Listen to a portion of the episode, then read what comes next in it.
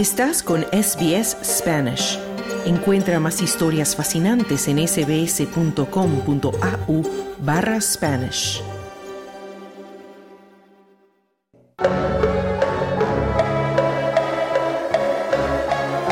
Hablemos de fútbol. Hablamos ya de fútbol como cada miércoles con Sergio Levinsky. Repasamos la jornada de apertura del Mundial de Clubes que está teniendo lugar en Arabia Saudí, eh, Saudí en Jeddah concretamente. Sergio, ¿cómo estás? Cuéntanos qué habéis visto en el día de hoy. Hola Noelia, un gusto como siempre saludarte desde aquí de Jeddah, Arabia Saudí, eh, con ya el primer partido que se ha jugado del Mundial de Clubes, con un triunfo contundente por parte de eh, Al Ittihad, que es el equipo local, el equipo que ha ganado la liga local y por lo tanto está invitado al torneo por esa razón, porque hay que recordar que este es un torneo con los seis ganadores de las seis confederaciones de la FIFA, es decir, seis equipos campeones continentales. El único que no lo es es justamente el Al Ittihad, porque ha ganado la liga local, pero es así el torneo, el formato que se invita al equipo local que juega, por supuesto, el partido de octavos de final. Bueno, lo que ha ocurrido es precisamente esto, el octavo de final lo ha ganado Al Ittihad 3-0, muy, muy superior al equipo de Auckland City de Nueva Zelanda. Eh, claro, el Auckland City es uno de los equipos que más, como lo decíamos en el informe anterior, que más veces ha jugado este torneo, porque claro, eh, eh, se alza siempre con el título continental en Oceanía pero el problema que tiene eh, este equipo de Oakland es que en otras ocasiones ha encontrado con rivales un poco más accesibles. Eh, hace tres años o cuatro, decir como rival al Ittihad tal vez no hubiera dicho mucho, pero en este momento el fútbol árabe saudí ha contratado superestrellas en casi todos los equipos fuertes y uno de ellos es justamente el Ittihad que trajo Noelia 65 mil hinchas, así como se escucha, 65 mil hinchas al estadio King Abdullah, que es el estadio más importante, donde además hubo una ceremonia inaugural muy breve, pero muy colorida, muy linda, con muchos efectos especiales, duró unos 10 minutos y posteriormente ya salieron los equipos al campo.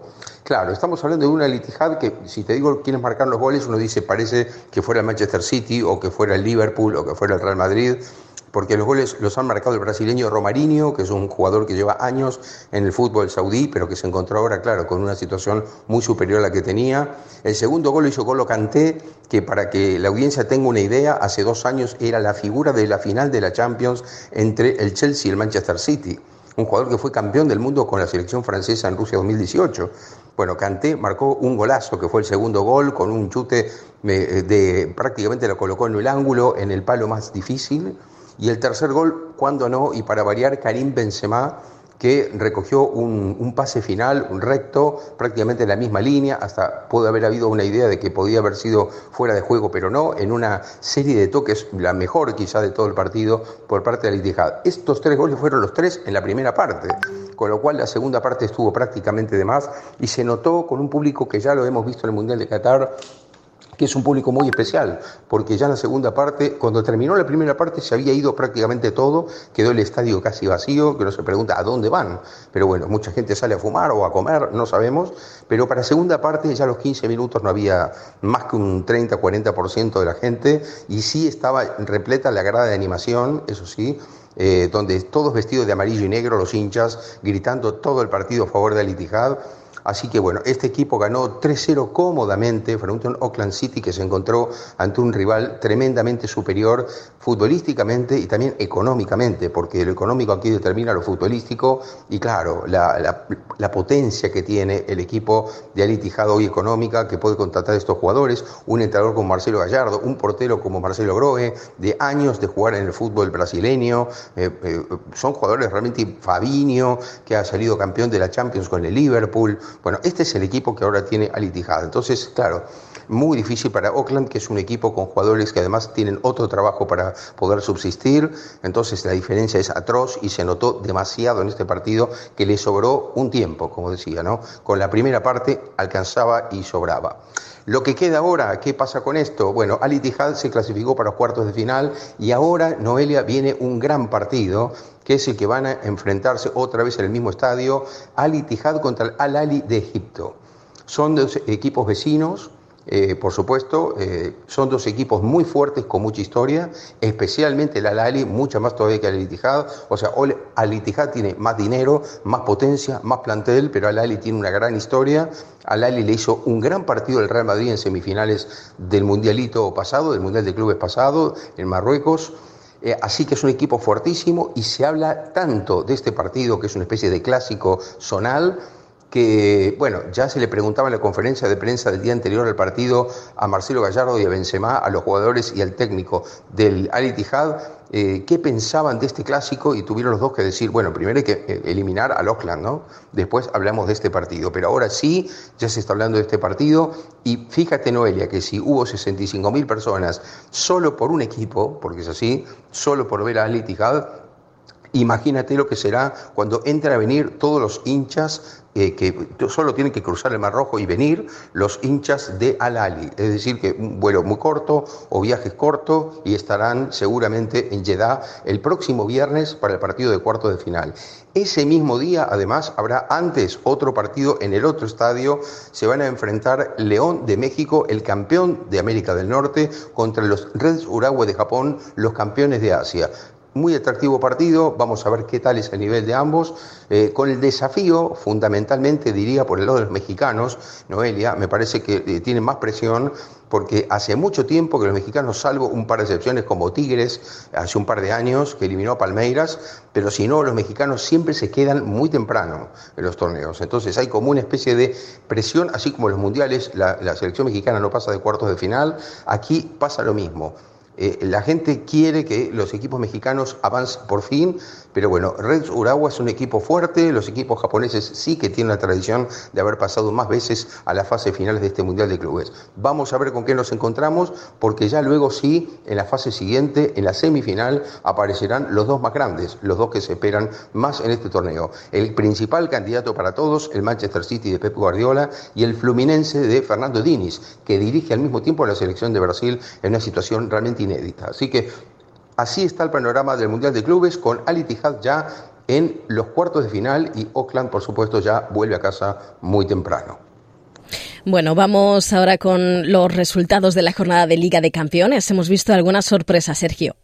Sí, al mismo tiempo, Noelia, hemos tenido eh, Champions League, se ha terminado en la fase de grupos para la mitad de los equipos ya. El próximo día tendremos ya la definición de los otros cuatro grupos, son ocho grupos de cuatro equipos, y dos de estos equipos de cada uno de los grupos pasarán a los octavos de final, es decir, que esperan por el sorteo de octavos de final. Ah, hubo pocas sorpresas, hubo pocas sorpresas, vamos a ir grupo por grupo. En el grupo A, eh, lo más, más que sorpresa, sí un resultado muy desagradable para el Manchester United, que viene en, caída de picada completamente, después de perder 0-3 en casa con el Bournemouth, por ejemplo, un partido de Premier League que casi podría decir que es eh, de esos partidos que saca a los entrenadores de, su trabajo, ¿no? porque es casi imposible de sostener después de esto. Bueno, tras esa caída y tras la mala campaña que viene haciendo en la Premier League, Manchester United cae esta vez como local en Old Trafford frente al Bayern Múnich, es el equipo o uno de los equipos más fuertes de toda la fase de grupos de Europa. 0-1 perdió el United y quedó último Noelia en el grupo. De esta manera, Manchester United ni siquiera va a la Europa League. Es decir, los terceros de grupo van a la segunda Copa Europea, que es la Europa League. Bueno, United no consiguió ni siquiera eso. Vuelve a casa, termina la participación europea para Manchester United y en cambio una gran jornada para el Copenhague. El Copenhague le ganó como local 1-0 al Galatasaray de Turquía y de esta manera sacó la diferencia para entrar como segundo y se mete el equipo turco en los octavos de final junto al Bayern Múnich. Así que bueno, un, dato importante del grupo A. En el grupo B, el partido más importante fue el, el que le ganó el Lens al Sevilla 2 a 1 de esta manera, el Lens, bueno, ya prácticamente pudo lograr la clasificación mínimo de la Europa League, porque los dos que van a, los octavos de final son Arsenal y el PSV eh, de Holanda, que son equipos que ya estaban, bueno, el PSV peleaba con el Lens, pero logró un empate con el Arsenal 1 a 1.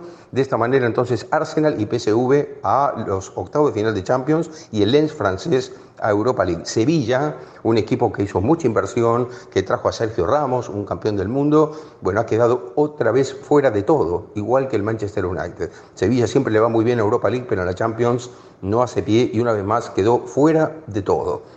En el grupo C, que era un grupo ya definido, aquí prácticamente el único que se definía en el tercer lugar, Real Madrid le ganó sobre el final 2-3 a Unión Berlín y de esta manera permitió que el Braga se clasificara tercero. Braga perdió también en Italia frente a Napoli 2-0, pero bueno, Real Madrid hace mucho que había quedado como líder absoluto en este grupo, con un pleno total, Noelia, porque hizo los 18 puntos. Real Madrid ganó los 6 partidos del grupo, los 3 en el Bernabéu, los 3 fuera, y el Napoli con 10 puntos, un Napoli que no anda muy bien en la Serie A italiana, quedó en la segunda posición y logró también el pase a los octavos de final. Como dijimos, el Braga de Portugal quedó en tercer lugar y Unión Berlín regresa a casa.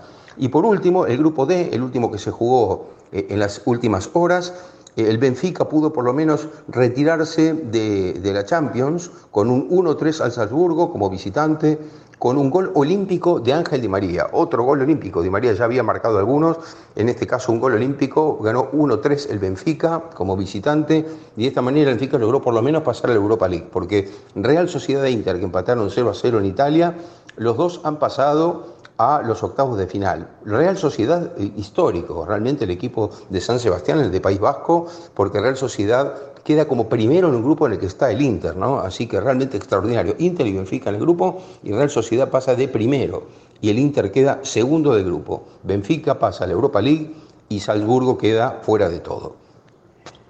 Bueno, como siempre, un placer, Sergio. Gracias por acompañarnos.